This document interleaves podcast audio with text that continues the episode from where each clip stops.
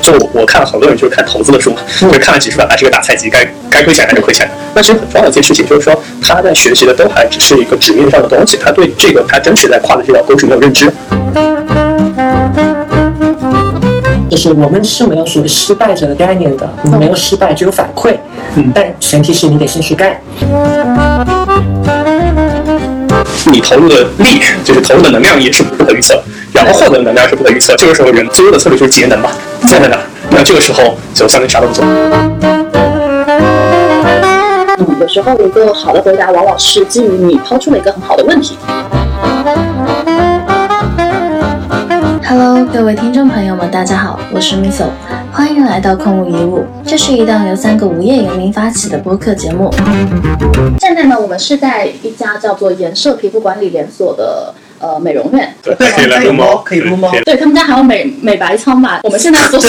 对对，就是这个长得很可怕的 这个东西。我们现在所处的，你怎么能说人家可怕的？人家是美白的好吗？可是看起来，嗯，我就是想，我是钻进去还是掀开盖儿把我自己弄进去？对，就大家可以发现，直男是永远都不了解女生们的美容护肤方面的知识。带着直男见识了一下这个美容院的这个非常豪华的设备。OK，好。一波广告打完了，我们就开始今天的主题吧。呃，今天我们的话题是如何科学的、艺术的向别人求助。由于这个话题的发起者是小白，那么小白，你不妨说说为什么你会想要发起这样的话题？嗯，因为我们三个人的工作其实呃都是在帮助别人嘛，只是说叫法不一样。你说教练也好，顾问也罢，其实都是在帮助别人。那在帮助别人的过程中，我们也会遇到很多。很多奇奇怪怪的事情，一些一些困扰在里面。然后我也想了想，嗯，其实虽然我们在帮助别人，但其实我们也在寻求别人的帮助。是啊，而且我们也是这么一路成长过来的嘛。所以这应该是个蛮值得聊的一个话题。那我就抛出来了。我觉得这是个好话题。对。OK，那不妨我们就展开这个话题，从两个角度去聊这件事情。第一是我们作为求助者，我们怎么向外界寻求帮助？嗯。然后第二是我们作为，因为我们三个人都是有咨询者的身份，所以我们作为一个咨询师，嗯，我们希望说遇到怎样的客人来正确的寻求帮助。嗯，对，好，那我们先从第一趴开始，就是现在我们是一个求助者，然后我们希望说去请教一些在我们感兴趣领域当中的那些大师或者是咨询师。那一般来说，大家会怎么去寻求帮助？因为我们都知道，去问一个好问题非常的不容易。嗯，有时候一个好的回答往往是基于你抛出了一个很好的问题。嗯，好，那就基于这点，我们不妨我们就轮着说，你会怎么去做这样的一个求助？先，小白。嗯，我我就先拿捏一下这个事情的一个本质啊。就虽然我们谈的是求助，但我理解这个事儿，它其实本质上就是个价值交换的呃一个问题。嗯，其实你只是完成了跟跟一个陌生人的一个。合作而已嘛，就仅此而已。那既然是价值交换，那我一定会想，我想要的是这个问题的答案，嗯或者是说在一方面得到我想要的一个东西，那我肯定是要付出什么的。对。然后谈到这个代价，一般都会想到钱嘛，嗯就是我们将会去付费向别人做咨询，或是买人家的一个什么样的一个服务。对。但其实也也不见得一定是钱，可以是别的，因为其实想一想。呃，真的从我个人的这个经历来看，我确实得到过非常多，嗯，就是高手的这样的一个帮助，而且确实我也没有付出任何的一个费用，甚至搞不好人家还倒贴了一些东西给到我。你果然是有魅力。嗯，倒倒不是这个点了，嗯，当然我也同意你说的话。哦，这样子。嗯，对。你是边挠着头边说的这个。Anyway 啦，总总之是，呃，要要考虑说你手上有什么东西可以跟人家做交换嘛。嗯。那那其中有一点。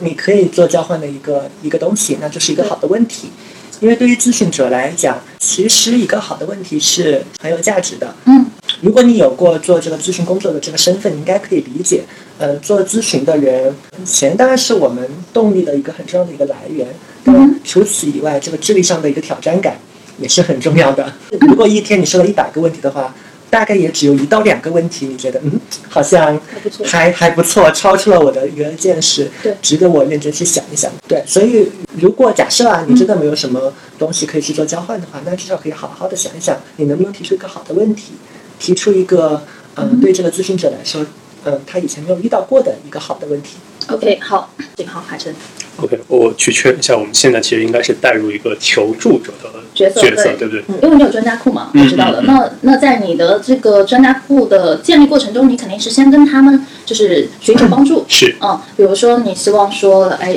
就是把你的身体呃练得更强壮，对那么你会去找到一个相关的领域的，比如说健身教练啊，或者是营养师啊等等，去寻求他们的帮助。那么在这个过程当中，你会怎么去寻求帮助？呃，我是这样，就是说，嗯，我是当时差不多一七年左右就开始会很密集的用在行，然后当时就是因为我可能是个问题宝宝，就有很多很多很很多很多的问题，然后这个时候，呃，我去找他们的时候，首先就是大家可能会付钱，这个是呃基本上一定的嘛，如果在在场上面那就基本上跑不掉，嗯，但其实就是我最后会发现，其实呃，我下次再去约他们的时候就会变得很简单，因为他们可能在第一次跟我聊的时候，嗯，感觉会很好，就这件事情呃很有意思，就是我在跟他们聊的时候，我会提前去准备一个还蛮长的一个文档的。啊，对这件事情听起来就是可能就是说大家有过呃一些工作经验的时候，大家会觉得非常呃正常。对对对但实际上我在跟他们聊的时候，他们会告诉我，差不多就他们的个案来说，呃，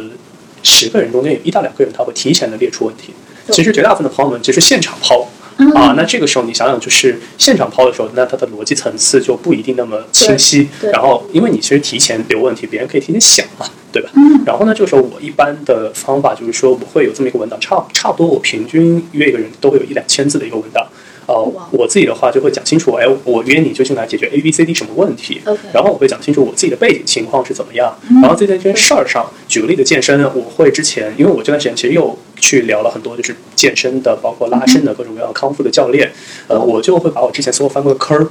啊，从我一开始健身，然后中间甚至就是中医扎过针，或者说中间就是用更加呃那种野的那种呃练习的方式，就基本上我把所有汤姆雷都那么说了。这时候他们就会比较清楚，就说哪些东西我试过是没有用的，哪些东西是有用的。那这个时候其实对方我尽可能而且抛出来的问题是我把它收收敛成一个就是说选择题，而不是一个开放的，就是做问题。对对对他们说回答一个做问题就很很恶心嘛。那所以就说我们在见面的时候，往往就是呃就是其实非常。效率非常高，就是说一个小时，然后他开场就会告诉我，哎，其实你这个 A B C D 啊，其实你应该选 C，对，应该这个是对的然后其他东西我告诉你错在哪，然后那就大家非常干脆，然后所有问题过了以后，呃，问，哎，你还有什么感兴趣的问题？然后这个时候你会发现，呃，因为他平常解决各种小白的问题解决烦了，他突然发现，哎，还有一个人能够就是说去提出一些就是过我脑子的问题，他还觉得挺不错，然后那他就往往会带着把你这套知识体系再给过一遍。就像我们之前其实。我之前有跟一个中科院的一个脑科学的专家去聊，然后就是之前他会被别人问的很烦，就是我能看到就是底下的评价就会形容他比较暴躁，但是我跟他聊的还不错，最后我会发现其实只是因为别人可能没有提前做准备，然后你也知道脑科学可能是一门很复杂的学科，然后就是大家去问，哎，什么是脑科学这种问题，那他没法弄嘛。我觉得这件事情特别重要，就是一个人如果真的要去解决那个问题，就一定是一个非常具体的、切身的问题，就不能去问我，就是说，呃，就是我最怕的问到问题就是，嘿，海神什么是战略？你能给我去推荐什么投资的书吗？那这个时候我也没办法，对不对？对，那这个时候就是往往我就会去返回头去问，就是朋友你究竟解决什么问题？我觉得他们也是同样的，就不能说提出特别泛的问题。嗯，很多其实专家吧，我比较喜欢用这个词汇，呃，大家还是很愿意帮人的，包括就是说，我觉得人类都是，就现在的人类都是那种比较偏好合作的人的后代嘛。当年就是最硬刚的那批，应该就已经被吃掉了。那这些朋友们其实还蛮愿意帮助人，而且我自己会观察到，四五十岁左右的呃中年男性会非常乐于分享他的各种各样的经验。对，就是可能是因为跟就是青春期的子女处的不好，他非常想找到一个渠道，所以你就 总能够看到在在行上面有那种就是什么央企的董事长一百块钱可以约一次这，真的好吗？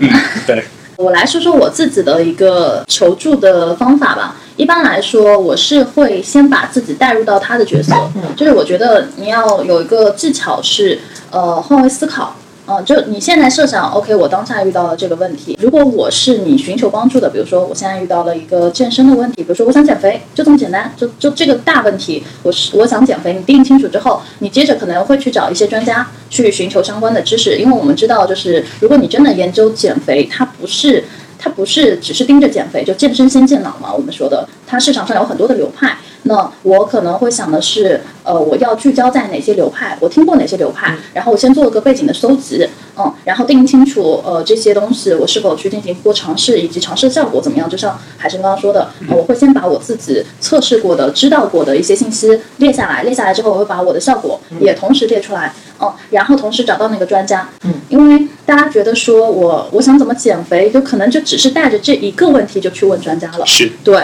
然后你当中可能没有定义清楚很多很多的东西，比如就像我们说的，呃，现在流行的什么呃生酮减肥，然后地中海减肥是，呃，然后还有什么低碳减肥，那他们这几个概念，你是否先有做足功课？你了解的是什么？然后你把你了解的先列下来，把这些信息准备充分。比如说，在一个文档当中，你去拿着这个文档去和专家去对，那么专家一目了然就知道，OK，你对这个概念可能哪哪个地方产生了误区。对，对我告诉你，你不要去相信，比如说百度也好，Google 也好，无所谓了。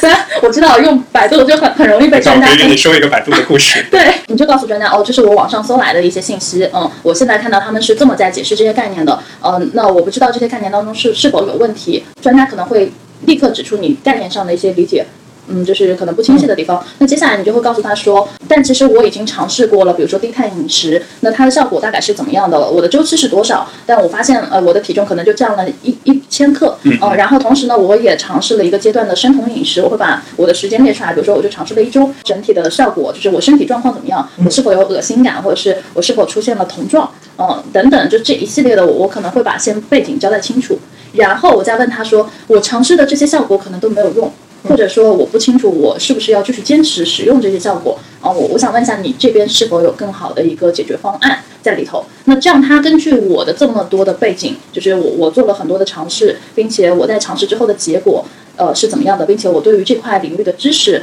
呃，大概理解程度是怎么样，他其实都会有一个快速的，就是了解，因为他是专家，可能他就知道了，OK，你你大概是一个什么什么样的情况，嗯然后你可能踩了哪些坑，你还没有意识到，对，然后他可能就会专门给我进行一个针对性的意见，是。那这样我就不会觉得说，呃，我可能浪费时间了，对因为本质上你想，你花一个小时，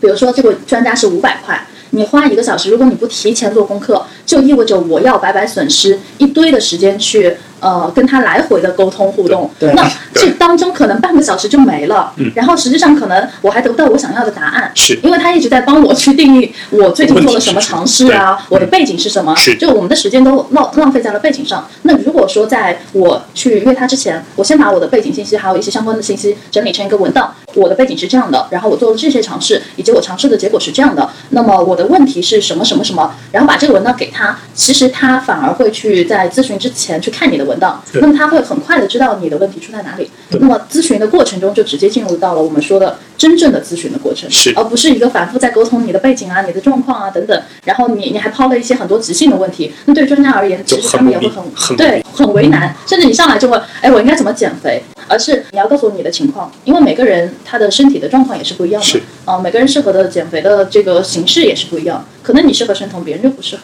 嗯。对，嗯，所以我觉得在这个之前，我会把这个文档整理出来，然后抛给专家，嗯啊、然后这样我就可以节约时间了。对呃不仅是节约时间，也帮我去更快的让他定义清楚我的问题。是那这样我的这个五百块钱就不会浪费掉。对，我我我刚才听的这个过程中，我我在想啊，我我我突然脑中浮现了一个一个点，是刚才没有想到的。嗯，其实求助这个事情，它分场景也分人嘛。我觉得咨询普通人，或是说身边的朋友，嗯。跟咨询专家是不太一样的。对，就就以刚才我们说看病的这个事情做一个例子好了，嗯。就是说，嗯，我我我想减肥，对吧？对你跟你的小姐妹那就是很随意的哦，当然你不会付钱，嗯。然后你也会问的非常随意，你可以问的非常空泛，对对对。然后他也可以给一个，嗯，在他理解里面嗯，的一个答案，但可能也不是那么经得起推敲他。不需要对你结果负责，因为没有付钱。对，那这是对普通人。当然，你的朋友肯定也是没有恶意的，对对对他只是没有这个相应的一个知识而已。对，但给的专家是不一样的。呃，我说，我认为之所以会找到专家，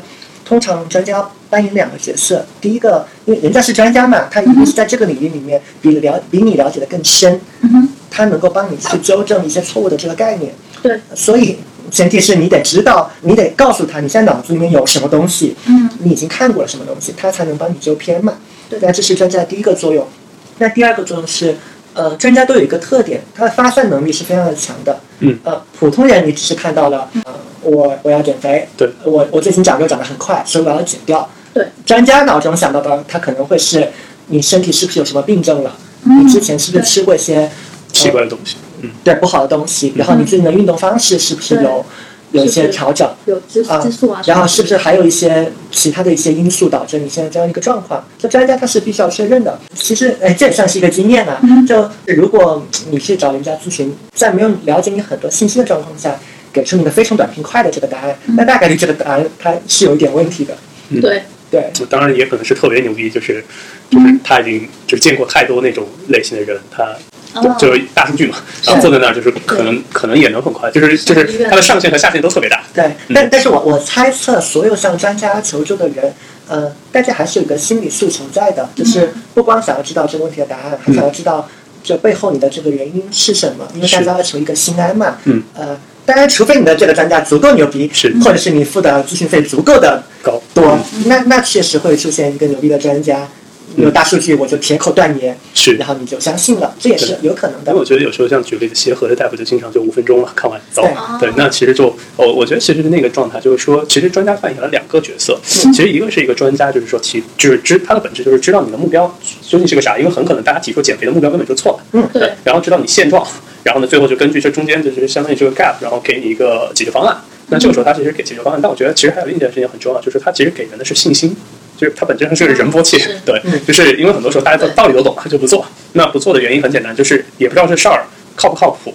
靠不靠谱很重要的一件事情，就没有这个东西的正当性。嗯就是就是类似就是天上告诉我，我只要就是只要做三组郑多燕，我就可以啊减肥。嗯那这个时候很明显就是没有任何的东西来支持他。然后只要他遇到一点点挫折的话，就会没有信心去继续支持。那专家这个时候往往因为他的专业知识，他可以在这件事情上可以给到他很多的支持。那这件事情就他能往下去推嘛。就相当于我自己脑脑子里面经常会想，就是说，嗯，我们其实，在所有解决问题，就像就是跨过一条沟，就是我现在在河的这边，然后你要去河的对面，那这中间解决方案就是，哎，我们找艘小船去划，因为这最后也都总得自己划，对不对？这专家没法替你划。那划的那个很重要的东西就是得有动力。其实我觉得人是很看投入产出比的一种动物，就是如果我投入一分的力量，我能获得十分的结果，那现在立马大家就干了。对那只是说，很多时候人其实没有动力，在我看来，就是大家经常之前会说什么毅力啦、自律之类，在我看来，其实它嗯本质上不是这么回事儿。对，马云说，只要你每天每天跑一公里，我就是类似结束的时候就给你一个亿，那大家肯定跑，因为他投入的东西足够少，然后换取的东西又足够大，而且它非常非常的明确。嗯那这时候大家愿意干。那如果说这个时候突然一下，另外一个人又跟你说你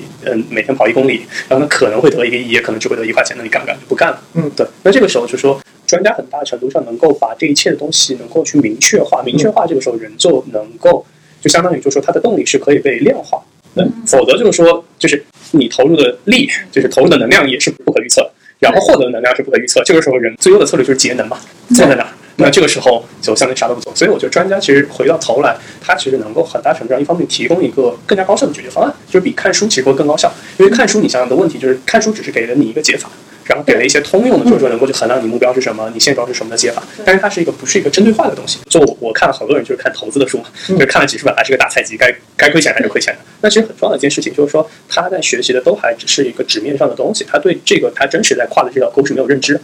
嗯，然后呢，这个时候就会导致说它的解法可能不是适配于，就是可能就是根本就是歪的，那就不一定解决问题。OK，呃，就是刚才我们我跟海晨其实都讲到了我们两个的具体的求助方式嘛。那像我觉得，其实小白你你给我的感觉是，呃，应该不太会向外界寻求帮助。所以你能说一下你最近的一次求助是什么背景，或者说你遇到了什么问题，以及你怎么向外界寻求帮助的吗？嗯，首先纠正一点嘛，嗯你说我很少向外求助，这可能真的是你一个很大的错觉。因为我觉得你你在很多人的眼里可能就是白校长嘛，对，所以我们总会觉得说，像你这样的一个状态，应该是就很多事情可能都会很明白了，所以就不太需要向外界去发起一些求助了。而且你自学能力又特别强哦，那在你自学能力又很强的情况下，你自身的认知又很高的情况下，嗯，你就是我很难理解，就是你会向外界寻求帮助等等，你能说一下吗？嗯，我我觉得对于我来讲，其实是嗯，向人求助是一个非常高频发生的事情，就是频率已经高到了，我可能有的时候你你突然问我的话，我可能一时都反应不过来，有有哪些是在求助，但我细细的想一想，其实如果在你的专业上或对一个特定一个领域，你有很长时间的这个这个研究的话，其实你脑子里面是不断会冒出新的问题来的，然后这个新的问题一定是要通过更更多专家的这个交流。才能得到答案的，所以其实我向人求助是一个很常见的一个事情。嗯那最近的一个事儿，大概就发生在呃这一周以内吧。啊，然后事情的背景是这样的，我今年刚拿了那个 MBTI 的这个认证嘛，嗯就当然这也是一个付费的一个一个培训来着。那我们的那个讲师是在这个领域很厉害的一位，懂那。嗯、结束之后呢，我们也会有一个微信的一个小群。那平常有什么专业上的问题，其实我们也可以在里面问。就就当然，其实平常大家在里面提问题也不太多，你也不会因为一些特别特别小的，就是网上就能搜得到的问题，就去对叨扰别人，因为人家也很忙。嗯嗯，你不能说呃，就是老子之前是花过钱来培训过的，我就我就可以有一辈子有任何任何的小问题都来找你，对吧？因为人家是专家，人家时间非常宝贵，你不能这么去浪费人家时间。那我是最近然后遇到了一个客户。然后我预见到，就在使用 MBTI 的这个过程中，可能会出现到一些我之前在书上没有没有看到过的一些解法。OK，就比如说，它会涉及到这个用户的一些保密性，嗯。啊、就是在一个团队里面，啊，是不是能够向团队其他成员去公布你的这个性格类型到底是什么？哦啊、因为我的那个客户的情况会比较特殊，然后我提前预见到了可能会出现一些问题，但是我在相应的这个书籍里面并没有找到相应的这个答案，然后在网上去做了一些搜索，好像得到也只是一些就大的原则性上的一些东西，这个也是我本来就知道的。那其实这件事情我不是完全没有思路的，我已经有了一个大致一个解决方案。那我对这个呃求助的这个基本的一个预期呢，其实就想得到两个点：第一，看看我的这个思维里面有没有一些明显的错误；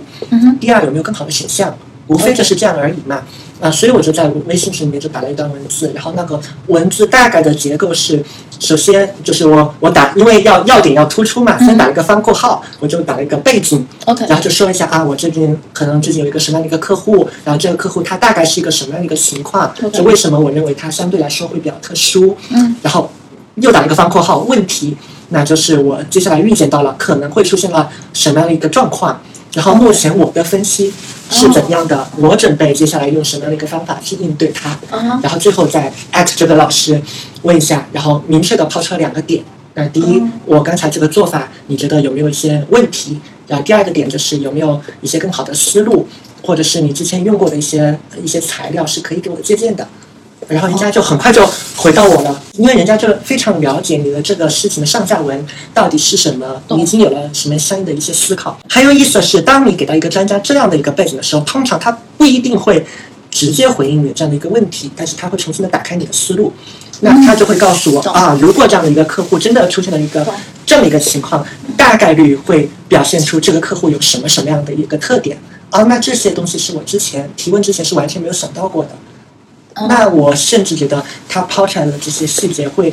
比我想要的那个所谓的答案本身更加有价值。嗯然后刚才所说的这样的所有的一个过程，也就像我从完成思考到打完那个字，可能也就十分钟不到。嗯嗯然后人家给我的那个反馈，其实也没有，也不是那种长篇大论的 OK 就是非常精炼的几个点。那我也得到了我想要的东西。哦，等于说其实在这个过程中，你们可能来回的沟通时间也就二十分钟完成了一个高效的沟通，差不多吧呃？，如果如果是我，就从构思到打完一个十分钟嘛。然后我不知道老师那边的一个状况，也许人家今天很多，嗯，也许就是一瞬间就反应完，可能一分钟就回完了。OK，好，那我们进入到下一个点。刚才我们就都谈到了我们自己作为一个求助者的方式，然后去向外界寻求帮助时，我们自己采取的一些方法。嗯那现在我们不妨来谈一下，因为我们三个人都给人做咨询嘛，嗯嗯，那我们不妨来去谈一下，呃，我们作为咨询者，就是你们更喜欢怎么样的一些客户，或者你们遇到过哪些客户是让你们觉得很开心且解决问题也特别高效的？哪些客户是会让你们产生困扰，且就是可能你们对他就是这个咨询做的也特别不太满意的？对，呃，因为我自己会，我自己会形成一种很强的场，啊就能让别人就是提前做准备。OK，所以呢，对我来说就是是一个叫做八十分和一百分的问题。就是如果说真的就是在早期我一开始做的时候，我确实碰到过六十分的朋友哈。嗯然后，但是我后来呃，我很擅长做的一件事情就是归纳。嗯就是我最后能归纳出来是什么样的人的画像最容易出现这种类型的问题，然后后代就尽可能就少接这些人的单子。OK，对，呃，我自己会发现就是比较好的体验的状态，嗯其实就说白了就准备的比较充分，因为我是会给提前给别人让别人填东西的。嗯啊，我不指望别人来主动来填一个东西。那这个时候就说白了就是他提前填完，然后我会大概会看一次或者两次，然后我会再给他抛一些问题。我们的开场就变成了啊，我让他重新去复述他的问题，他能够把他关键问题说出来，然后我会说啊，这件问题呃看到的是这个东西，然后我再会跟他说在这上面更宏观的背景是什么。最后呢，大家就去聊啊，其实这件事情再倒回头来，所以你要做的一二三四五，好，结束。哦就理想状态就是这样。但是如果说操操蛋用户的话，那就是你也不知道他背景，你可能现在跟他鬼扯，嗯小朋友你之前是什么样子啊？啊，你鬼扯半小时对，对我觉得半小时可能少，因为有时候就是我很多时候很多人在聊找我来聊的时候，说白了是钱，我是我可以现场给他算的就很慢，甚至有有的有的朋友有时候我去见他的时候是没有带电脑的。就意味着我是现场脑算加手算给他算，那就很很恐怖。就是你知道是一个，就是一个七元高次方程，哦，就是你想想，就是类似，我就问你，今年打个比方，你二零二零年一年的收入全年是打方十万块钱，嗯那我就问你，十年以后按照每年百分之五的递增是多少？然后再衡量上其他，你就相当于我在当当场得给他建模，那就很讨厌。我特别特别讨厌问职业规划类的问题，这种问题我我会毫不犹豫的甩给其他的专家。嗯嗯，那就是因为他们在我看来提出的问题，很多时候其实在我看来，我不太喜欢接拧巴的朋友。，OK，就是拧巴的意思，就是有点像你刚刚说的，就是到了个懂就不做。嗯对，就是就反正你你会跟他说，他他反正他也给你抛出了方案一二三，对你说啥他都这个时候都能搞出理由啊，这个好像不太对。就是说白了，我给他翻译成就是，哎，海晨能不能给我推荐个钱多活少、离家近、老板又喜欢，然后呢，你去又能承担重任，但也不要太忙的工作。嗯我会心想，如果有这样的好工作，你也推荐给我好不好？嗯，我觉得所有的东西都在于取舍。对就是他想要所有的东西，那我觉得就是说，反面就是其实他的那个战略，其实就是什么都能拿住。嗯那这个时候，我觉得这种人，我就是会聊起来会特别心疼。对，对，就相当于一种没准备，哦对，一种没头脑，一种不高兴。对，那这种两种朋友，我会接起来比较糟心。对，那你有接过一些，就是你觉得哦天哪，跟他实在太搞笑，特别爽，服务起来也特别爽，双方都很开心我觉得我还能接到这样比较多的人。哦，对，就是可能我自己会去筛人，对，就是会给我感觉还比较多。对，高手，但确实我会发现他们有类似的背景。对，嗯嗯对。懂，明白你的意思。嗯小白，我我这边其实也是可以归纳出类似这样的一个画像的，而且我猜测我这边的画像跟海城这边的一定有一个相似之处。其实基本的逻辑就是，通常之间都是付费非常爽快，当然自身能力本来就不差的这样的一个人，因为其实付费这件事情，一方面代表了你的经济实力，一方面其实也代表了你你实施一个基本态度，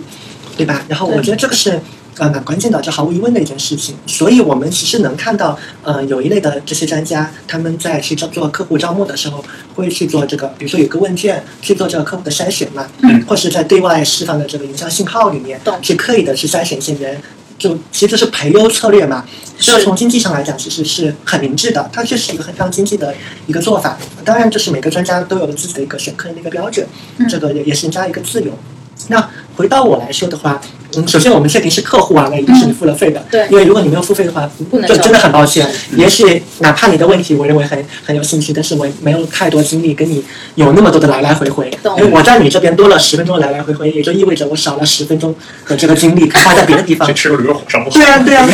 让自己开心开心不好对啊，吗？他他确实会有这样一个状况嗯。呃，那如果是我们是以你已经成为了我的付费客户了，呃而且是应该是付出相当大的代价的那一种，因为我们才有足够多的时间在坐下来有这样一个双向确认的这样一个过程嘛。如果是这样的一个前提的话，嗯，那那其实对我来讲，我我是能够接受你你问题不清晰，然后有些拧巴的这个部分在里面。当然，这个也跟我的工作相关啦。但我会比较期待看到一个状况是，大家能够表现得更加主动一点。这个主动既包括了你前期做更多的准备，对啊，就尽管我我肯定会要求你做一些准备的，嗯，在这种一对一的这种咨询场景之下，但是如果你能准备的更多，那当然更好。而且我做过的就是非常轻松愉快，然后对方也很满意的这种咨询的这种案子，无一例外都是之前做了很多准备，而且做的准备是远远的超出了我对他的要求的这样一类人。嗯，然后这是一种表现，就是你要积极主动。第二种积极主动表现，就是你要以一个非常积极的一个心态去去给出反馈和响应。就你可以不赞同我当下给你说的一句话，或是我给你的一个方案，但你别憋着嗯啊、你你心里如果觉得有哪里不对，哪怕只是当下的一个对一个情绪，你要表达出来。当然，话又说回来，做如果我的角色如果作为教练的话，嗯那教练是应该理论上教练应该要有这样的一个能力去捕捉到你的一些。你的一些情绪，然后你一些可能没有说出口的一个东西，但是，嗯，如果站在求助者的角度，你你不能指望你所咨询的每一个人他都有这样一个能力，对吧？即便是教练，也不是所有的教练就一定能够在那个当下捕捉到你没有说出口的一个东西。是，所以我觉得表现的主动一点，就充分的去啊、释放你一些困惑，你之前的一些思考，那这个是。很有必要的，我我也不知道为什么，不知道是不是中国，嗯，我们的这个社交文化的一个关系，就有的时候你会发现，向你来咨询的人，他们会对对你带着一种莫名其妙的一个恐惧感，就好像我我给一个什么样的一个回应是会冒犯了你或或怎么样，那那我觉得其实没有必要。在保持尊重和礼貌的这个前提下，如果你不认同我所说的任何的话和任何的信息点，你当下就表达出来，嗯。你没有必要憋着，然后是然后带着很多疑惑，然后去做事情，后来又发现哪里不对，呃没必要这样啊、啊，因为这样其实会造成你的效率低下嘛。对，啊，对我没要紧，我钱已经收了，对吧？对，但对对你是不好的。嗯嗯其实我也遇到过跟你一样的这种，可能说是客户吧。呃，我说一下我自己的感受，就是比如说我接一些咨询的 case，第一就是我先说，呃，我不喜欢怎么样的人，就是他他不是我的客户，是但是他上来就先问问一句，哎，海晨，你刚刚说了吗？在吗？什么的。对，就是你对你们就是你根本也不熟，上来啊，对对，就问在吗就？是有一些加了我好友的，就是我通过加好友的呃朋友们，可能我跟他之间从来都没有互动过，然后突然某一天他冒出来了，就就可能上来先问一句，哎，在吗？就那样的措辞。那我就不知道他要干嘛啊，就让我很恐惧，就这个信号释放的会让我有一种恐惧感我。还后来后来我怀疑不在，不在，对 对对，反正反正这个第一方面会让我有恐惧感，然后还有一一些朋友呢，他是哎，可能我们也是很长时间没有联系，呃，就加了你好友之后，呃，突然抛出了一个问题，就一个问号，好，完了。就是有时候呢，我我可能就以前比较比较好心，然后可能会去稍微解读两句，就说，哎，我觉得你这事情其实应该是这里这里出问题了啊，你可以这样这样这样。就到后面我就发现，嗯，好像我越来越不太喜欢这样的拿来主义吧，你就可以可以理解为就是那种索取型的，就是我发给你一堆问题啊，可态度往能。对对对，我我就不回了。就你想嘛，一边是付费，哪怕是给你一个红包，嗯，抛给你问题之后给你一个红包的这样的人，还有一边是我从来也没有跟你互动过的，突然抛一个问题过来的人，我会选择去倾向于回谁呢？嗯，那一定是前者啊。但不是说我有多势利啊什么，至少我觉得前者做到了起码的一个尊重。嗯，就是他知道，OK，你的时间也是宝贵的，你有你也有很多事情要去做。那么他有问题的时候，他可能希望引起你的关注啊等等，那他可能会礼貌性的去，就是哪怕是小钱，我都觉得 OK 没问题，因为这这才是你请教别人的一个态度嘛。嗯，然后这类的就是非客户型的，我现在是不太回了。嗯。对，可能最多就是只是好朋友啊什么之类的，那会回一下。对，然后还有一个就是我说的客户型的，那它分两类，一类是让我感到很困扰的，一类是让我感到服务起来特别爽的、贼爽的那种。对，那第一类让我感到很困扰的，一般是哪种类型呢？就是我在做咨询的过程中。我前半段的时间都在疯狂的帮他定义问题，嗯就是我刚刚说的，他可能一个问题抛出来，他自己都不了解自己这个问题是不是问题，嗯，就是他给我一个很宽泛的概念，比如说，哎，我我现在工作上遇到了一个迷茫期啊，等等，我不知道应该怎么选。那你说，当你这句话问出来，第一，你的工作是什么？我不清楚，嗯。第二，你在什么阶段遇到了什么问题，导致你产生这个迷茫？嗯我也不清楚。你就抛过来一个，我现在工作遇到了迷茫期和瓶颈，就这样的问题还蛮多的。就然后告诉我说，哎，我不知道怎么选，我我应该是跳槽吗，还是怎么样？就是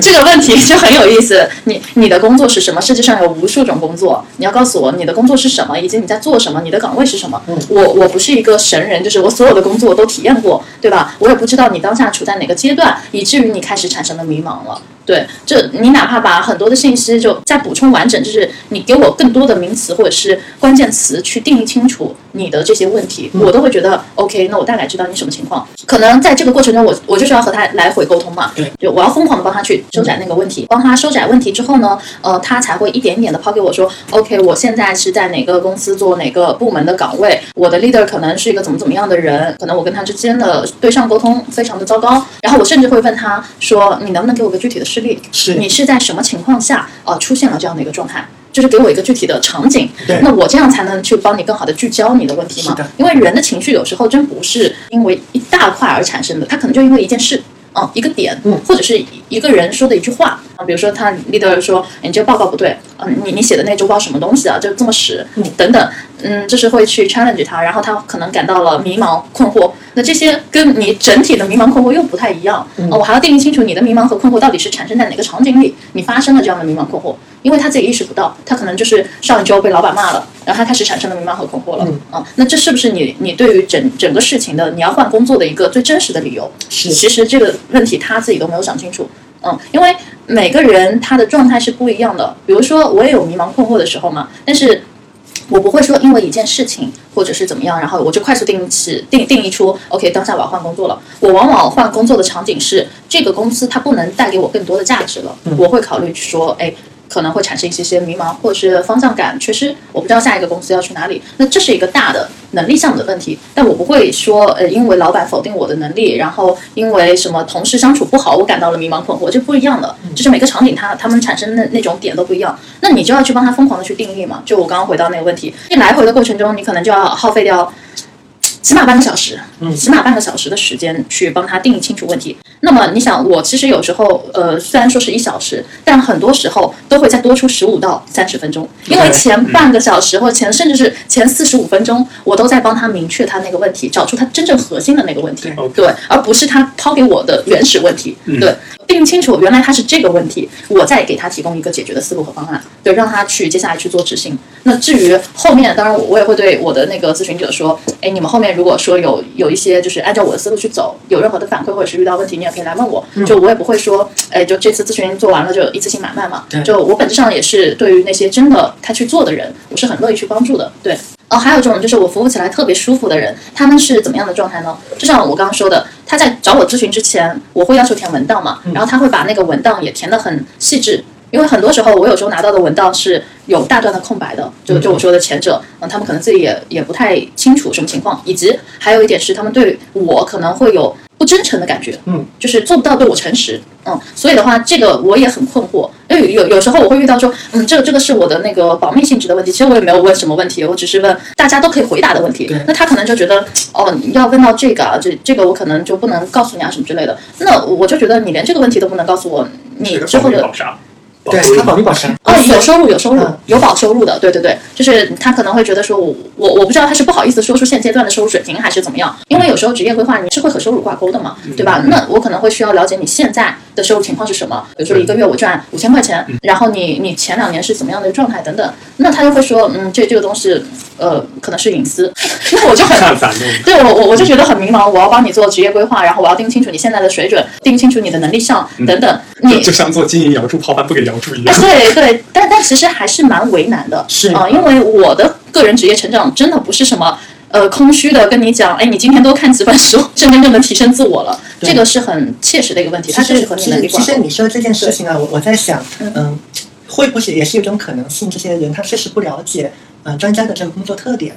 因为因为，或者说你可以把专家当当成一一个医生来看待好了。就专家之所以为专家，就他看到面相会比你更多嘛。他他能看到说你你的这个病，它不是表面上这么简单。他可能里面有一个重要的指标，就是你的收入水平到底是多少。对，你过一万的选择和低于一万的选择是很不一样的。这跟没有了解这，可能没有这个概念。而且，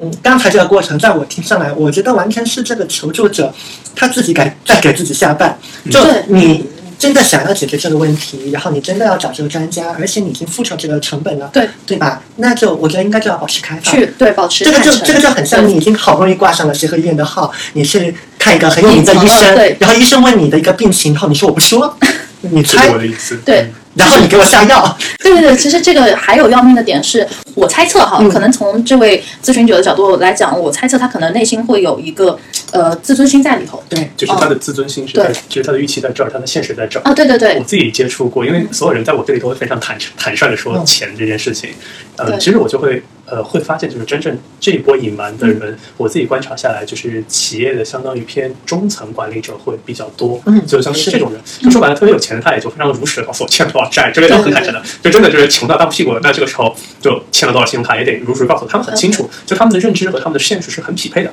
嗯，就是在我看来，他们说是隐私，就真正除了抛去真正的那种隐私以外，往往他只是去不想去面对一个认知上面的偏差，因为他说了的话就会发现啊，我自己没有那么好。然后呢，这个时候就相当于把自己的嗯呃底裤先拉下来，然后呢，这个时候就就会对他来说，就是也许从我们的角度来说，说白了就是你已经你作为医生，你看过足够多的人了，比他差的人还。见得多，对，但是就是说，对于他来说，确实会有他很大的障碍。对，这是一种心理层面的障碍吧，我理解。但实际上，就像你说的，如果他不告诉我的话，我很难去评判，说我我之后能给他什么解决方案，去解决掉他当下遇到的窘境。因为人总归是要生存的，你生存离不开钱的，嗯，然后这个钱其实是一个很重要的衡量指标。你说你现在想要换工作也好，或者怎么样也好，那我要先清楚你现在的收入情况，是，然后才能给你更好的意见，说 OK，我建议你去做哪些哪些选择啊。那我大概可能会用我我对互联网的一些岗位的了解，也也可以给他一些针对性的意见，对。但如果你不告诉我。那我就很迷茫，就是他会让我产生迷茫，是对。他晚上是怎么去解决他们问题的？就他不说的话，其实那个咨询我做的还是蛮痛苦的。OK，啊，这就是我说的，哎，有一类咨询是我对自己都不满意的，嗯，因为我挖不出那个重要的信息，对，而且他问的还是很要命的职业问题。那如果你问其他问题，副业问题，没问没问题啊，我完全可以帮助你去找到另一条那个呃路径去开辟。但是你问的是你问我的是职业问题，我就不可能把副业的底给透给你，对，只能带过嘛。所以我觉得这两者。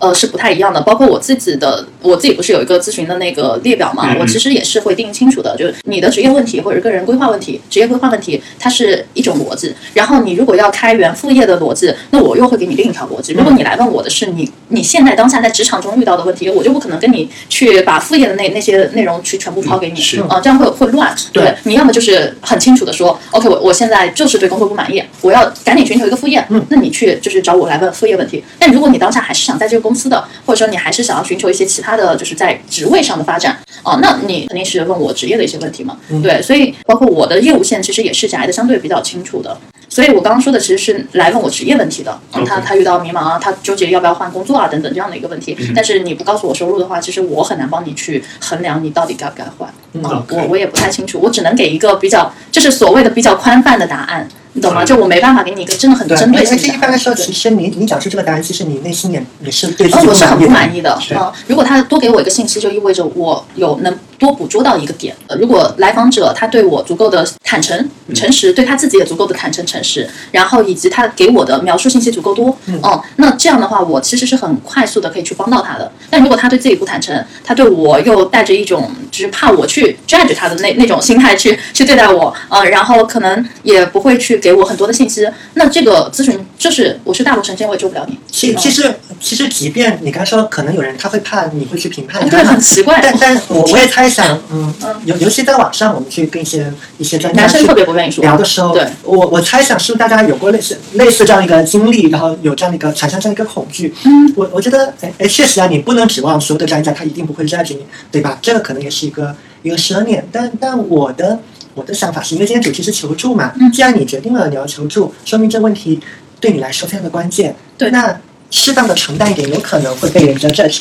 然后你你情感上稍微有一点受损，对，然后没有关系，你小小的自尊可能稍微受到一点点损害，其实并没有什么要紧的。所以向人求助的时候，把姿态放得足够低，嗯，然后放下就是过量的自尊，真的还蛮重要的。对，我刚刚说了让我感到困扰的客户，那现在我来讲一下，就是我比较喜欢的一类客户。那他们一般都会有一些特质，嗯，这种特质是，呃，他们会在咨询之前。自己就有一个脑图交给我，然后把他们的问题、背景等等个人情况全部介绍的很详细，并且告诉我他们现现在当下需要哪些帮助，嗯，为什么会来找我问这些问题？对，那我就很明确的可以帮他们去操作了，因为一方面也节省大家的咨询时间嘛，对吧？他们时间也很宝贵，对。我会发现，就是在我帮他们做完咨询之后，我给了一些方案之后，他们还真的去执行，并且在可能一周之后跟我去确认事项，说，哎，我按照你的这个指示做做做了，然后当下是怎么样的一个情况，我可能又遇到了哪哪些问题啊等等，然后他会以这样的一个来回互动的方式告诉我，那。我对于他们的这个执行力也好，其实我是很喜欢的，并且他们的那个做出来的那个东西吧，也其实还不错。嗯，那我看到这样的一个成果，我就会觉得我的咨询师被量化了。嗯，那我会很开心，我我会觉得我真的帮到他了，而不是说你今天听完一次咨询，当下你觉得哎是很对，你说的都对，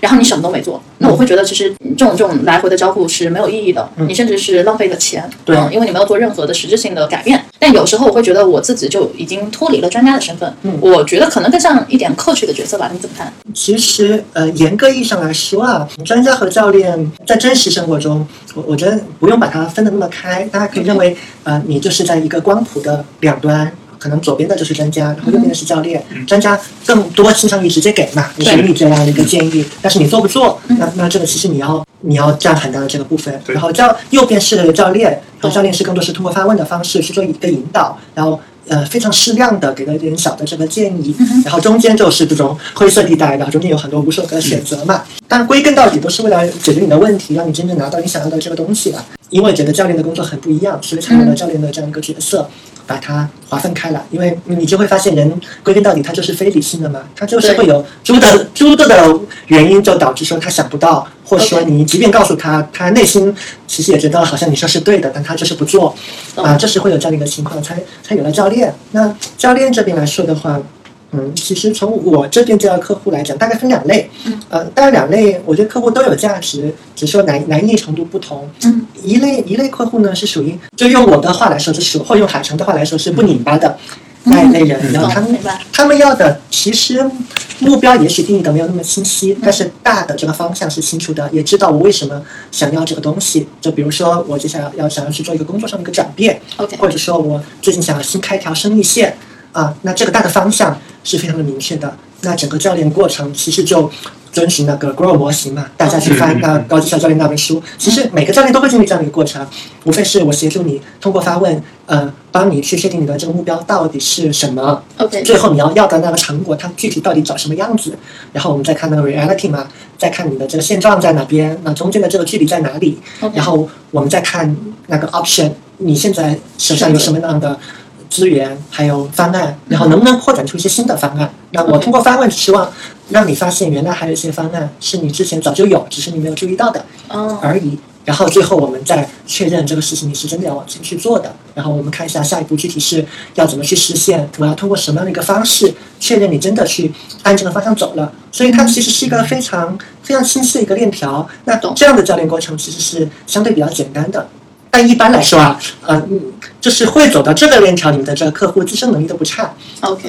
或者说能做到不拧巴的这人，其实一般来说能力都不差的，是。吧？可是对于绝大部分人来讲，通常他们会进入到第二个流程。就是第二个流程就是你会发现，嗯，这些人他们之所以那个事儿搞不明白，然后甚至会老是出现很多反复失败，尤其是可能他来找我之前已经咨询过非常多的专家。OK，然后我了解了一番，觉得嗯，这些专家给的案子都很好，每个执行下去都能达到好的目的，然而他就是没有做。那那这个时候你就是需要去对对他去做一个观念。层面的重塑了，你就会发现他脑子里面是存在一些旧的观念，然后这个观念跟他想要的这个目标是不匹配的，才造成了造成他这种拧巴嘛，就拧巴是导向。然后一般来说，这个观念，无非就分三个类别。那第一个类别用个词来概括就是我不信。就是他，他是不相信这个事情他是能做得到的，嗯，或者也可以这样说，他不仅相不相信他做不到，他甚至不相信这个就是人人是个人类就能做到的事情。那那多半就是见的不够多嘛，案子看少了，对，尤其是跟跟他相关的，就是跟他背景相似的人的案子看的少了。但话又说回来，这也是专家跟普通人的差别。专专家和医生就是病例看的多了嘛，你你老觉得你是世界上独一无二的那一个，就是没有人比你比你更惨的，其实不是，对吧？我们看过，就是可能比你更惨的，但是人家最后取得是非常好的这样的一个成果。嗯，那这是一类嗯需要去改变的一个观念，叫我不信。那第二种嗯观念呢，就是说我不能，嗯，这尤其是这种习得性的无助嘛。啊，就觉得啊，我办不到，就就是事儿还没开始，你通过他的语言就已经能够捕捉到他在自我设限，就觉得我不能，然后他忘记了人是有自我设限这个能力的。如果你知道了你到底要去哪儿，那这个路径分析清楚了，你你做不到一下做不到不要紧，就是我们是没有所谓失败这个概念的，你没有失败只有反馈，但前提是你得先去干，即便现在办不到，你通过学习还有实践中得到更多反馈，你是可以慢慢慢慢的。去不断变得从不能到能的最后一类一个观念，其实我觉得是更最麻烦的。然后也是之前跟海城在闲聊的时候，他还谈到，其实有点像心理辅导的这个过程。这我不配，嗯，就你会发现前面这个观念你帮他已经重塑了，然后事情的逻辑可能也理得比较清楚了，但是他就是没有办法发自真心的相信。我我这是值得的，我我做得了这样的事情，就是做得了的都是都是别人，是那些上过名校的人，他们才能做；是那些在一线城市人才能做；是那些啊家庭特别和睦的人才能做；是那些年纪还很轻的人才能做。然后我已经我年纪已经很大了，然后我的起点很低啊，我的学校不够好，所以我我肯定就做不了这个事儿。那本质它传递一个。一个信号就是觉得我不配嘛，嗯，我不配，我不配也是个自我的保护的一个模式，就相当于躺平，对对，对，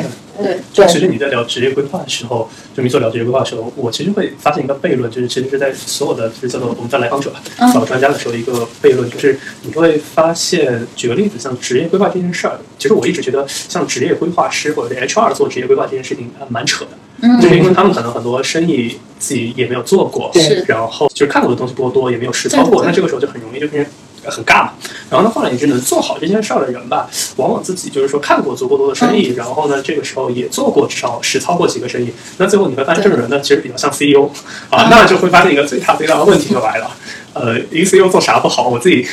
我自己哪怕开个淘宝店，我都 OK，对不对？那我为什么要去？我的动机去接职业规划这个东西，我除了用爱发电，我实在想不出其他的 对其他的那个点，因为其实你就会发现，就往往这种人会有你刚刚说我不配的那个东西结合起来的，嗯就相当于这两个东西结合起来就是巨难搞。这是我其实这段时间为什么我呃很少很少，基本上不会去接职业规划这件事情的本质原因，就是极难搞且支付能力极弱，呃对，然后然后们要要自己要恰饭嘛，对不想考虑这个因对素。，我这件事情又是从另外一件事情上获得的，因为我这段时间不是其实在本质上在做私募嘛，嗯然后我就会发现钱越少的人越少。我能搞定几个手上有几百万、上千万的人的时间加起来，不如我搞一个手上有几十万甚至十几万的人。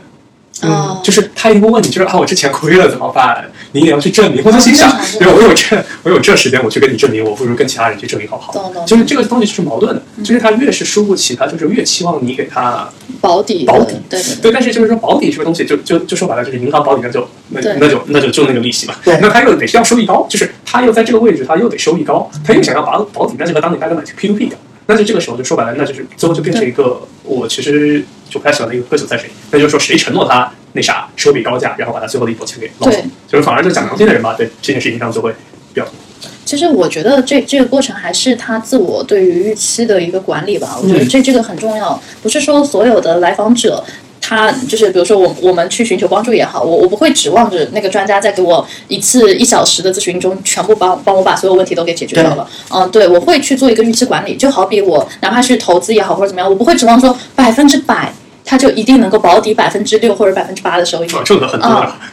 我我我有哎这个声音还是有对，但是我不会就是那么的去笃定说，OK，你一定要怎么怎么样。你你的认知或者是你真的手里的资金量可能达到一定地步了之后，你可能会考虑说，我分散投资嘛，可能找你的这几千万，他不可能把全部的几千万都压进去了，他们其实会他心态很好，他就跟我说，我也知道，就是说这中间可能会有波动，会有风险，亏钱，就是他们会 OK 的，否则他们也不会来问我。对对对反而就是那种，就是说我五万块钱全部都交托在 哦对对对那这玩意儿抱歉我背不了。这就是我说的分散投资的问题，就是有点散不了，对，其实他散不了。他所有家当都在这里刚。刚刚才听你们聊的这个过程，我我就在想，如果真要给温文婷一个一个建议的话，其实真的可以用看医生做一个比方，好像可以把我们刚刚聊的这些东西串起来。这这相当于说，呃，你去看医生，首先你你对你的这个病，你还是一个大致的预期的，嗯是是大病还是小病？那逻辑上，你就是如果你知道你的这个病是个大病，而且对你来讲就是要命的大病，这很重要。那首先它一定是贵的，嗯，呃，其次大饼它确实很复杂。你不能指望这个大病医生一定能治好。对，你你想想，医生恐怕最害怕的就是我我已经付了这个钱，你必须给我治好，你不治好，我我就来怎么样，对吧？就会出现大家看到的这个社会心理问题，医生你会很怕。那同样的，就小病，你的这个病很小，那那其实有的时候你不需要找那么大的一个专家，对对对你就去就去找一些身边的一些小专家，也是可以解决的对。你甚至你可以自我疗愈，对吧？你也没有必要你花那么大的价钱，然后就去看个感冒。哎，还真是。对吧？就类类似这样，就如果大家想不通的话，就想想你去看医生是一个什么样一个状况。那你去大病找，好不容易找到了一个名医，而且花了非常多的钱，看的是个大病，你当然要放下自尊，对把所有的信息告诉他，把你做过的一个探索都告诉他，然后医生给到你这样反馈，你有不是我百度下来，我发现这个病不是你说的对你。有你有疑问可以说，但是请你不要再去看医生好吗？对吧？啊，说起来这个就特别搞笑。我因为我这段时间就是我家里人在卖桃子，哇，他们就周三我弟和我哥就是就是我我电话了三个三个人，就是他们两个疯狂在隔空吵，在吵的那个问题就是因为桃子里面有个虫子，但是我外面没有虫眼，然后我哥就说百度百科里面说一定是虫卵在那个花开的时候产进去的，然后我弟就疯了，因为因为他家里面是就是本身就是做农业，然后他就发现他干不赢百度百科，因为我哥说就是五十个回答里面百度百科都看有就是有一大半都是那个，所以对，我觉得这个故事就聊不下去了，我弟就特别火，对。OK，我们其实已经聊了很多了，最后大家就是各自说一下，给一些想要寻求咨询或者是想要购买咨询服务的朋友们的一些建议吧。嗯嗯，OK，那我先来说吧。呃，我觉得最重要的几件事情就是，呃，首先提出个具体的问题，提出自己切身要解决的问题，不要问特别大、特别空的问题。然后提前做好准备，然后不要就是说现场就是开始发散。然后呢，最好能够给出自己曾经做过的尝试和背后的思考，能让对方尽可能了解，呃。就是你的思考背景，如果说能够自己能给出一些觉得解决方案，就哪怕就是不一定特别完美，你至少抛出 A B C D 能让别人定一个选择题，然后这个时候我觉得就是相对你长点心，然后呢又能把自己相对放的比较实在的一个状态，而不是就是说我去。就杠专家或者屌专家的那个状态，那这个时候我觉得，呃，你反正你也付了钱，然后态度也挺好，就是年年轻轻的，然后大家其实会愿意帮你的。OK，OK，好，小白，我给一个操作上的建议，就是如果是针对一个具体的，嗯，或重要的问题，一定要写下来，先把它写下来，写在这个纸面上，写完你就以列表的形式，把你脑中正在想的关于这个问题的方方面面，以问题的形式一条一条的写下来，然后稍微归归类，可能比如说归个两到三类，看一下那个问题是大概哪些问题是一组。然后你再去归纳，看看你归纳出来的那个问题是不是一个人一个普通人能够看得懂的。嗯，因为啊，这个过程其实是有个科学依据在里面的。写作的这个过程能够帮助你把脑子里面的一些一些零零散散的东西、互相碰撞的观念给清空。而且，嗯，语言本身就是一个思考的一个工具嘛。说不定你在写的这个过程中，你自己就已经找到了答案，你也就省下了那个咨询费了。基于海晨的回答，我可能再补充一点吧，因为我觉得我想说的基本上你这边都帮我说的，呃，所以其实我这边的补充就是说，你既然选择去找那个人，那么首先第一点是你做好自己的预期管理，不要指望着对方能够真的一小时内帮你搞搞搞定所有的问题，然后不要把类似于我们说的把身家全部压在对方身上，就希望对方就一定要给你一个所谓的完美答案，这是第一点。对预期管理问题，然后第二点是，呃，你要做到对自己坦诚，以及对专家坦诚，这是对你自己的负责。毕竟专家是来帮你解决问题的，你不要有太太多的这个自我的呃否定也好啊，或者是担心外界对你的目光审视也好等等。所以我觉得这点很重要，做到相对的坦诚。对，那么今天这期节目我们就到这里结束了，希望我们的建议会对你有所帮助。拜拜拜拜，好。这期的播客节目呢，到这里结束了，谢谢您的耐心收听。此外，推荐您使用苹果播客、小宇宙 APP 或任意安卓客户端订阅收听《空无一物》。您也可通过喜马拉雅 FM、荔枝 FM 收听我们的节目。同时，我们也非常期待得到您的反馈。如有任何问题，可以在评论区或我们三个人的微信公众号给我们留言。谢谢。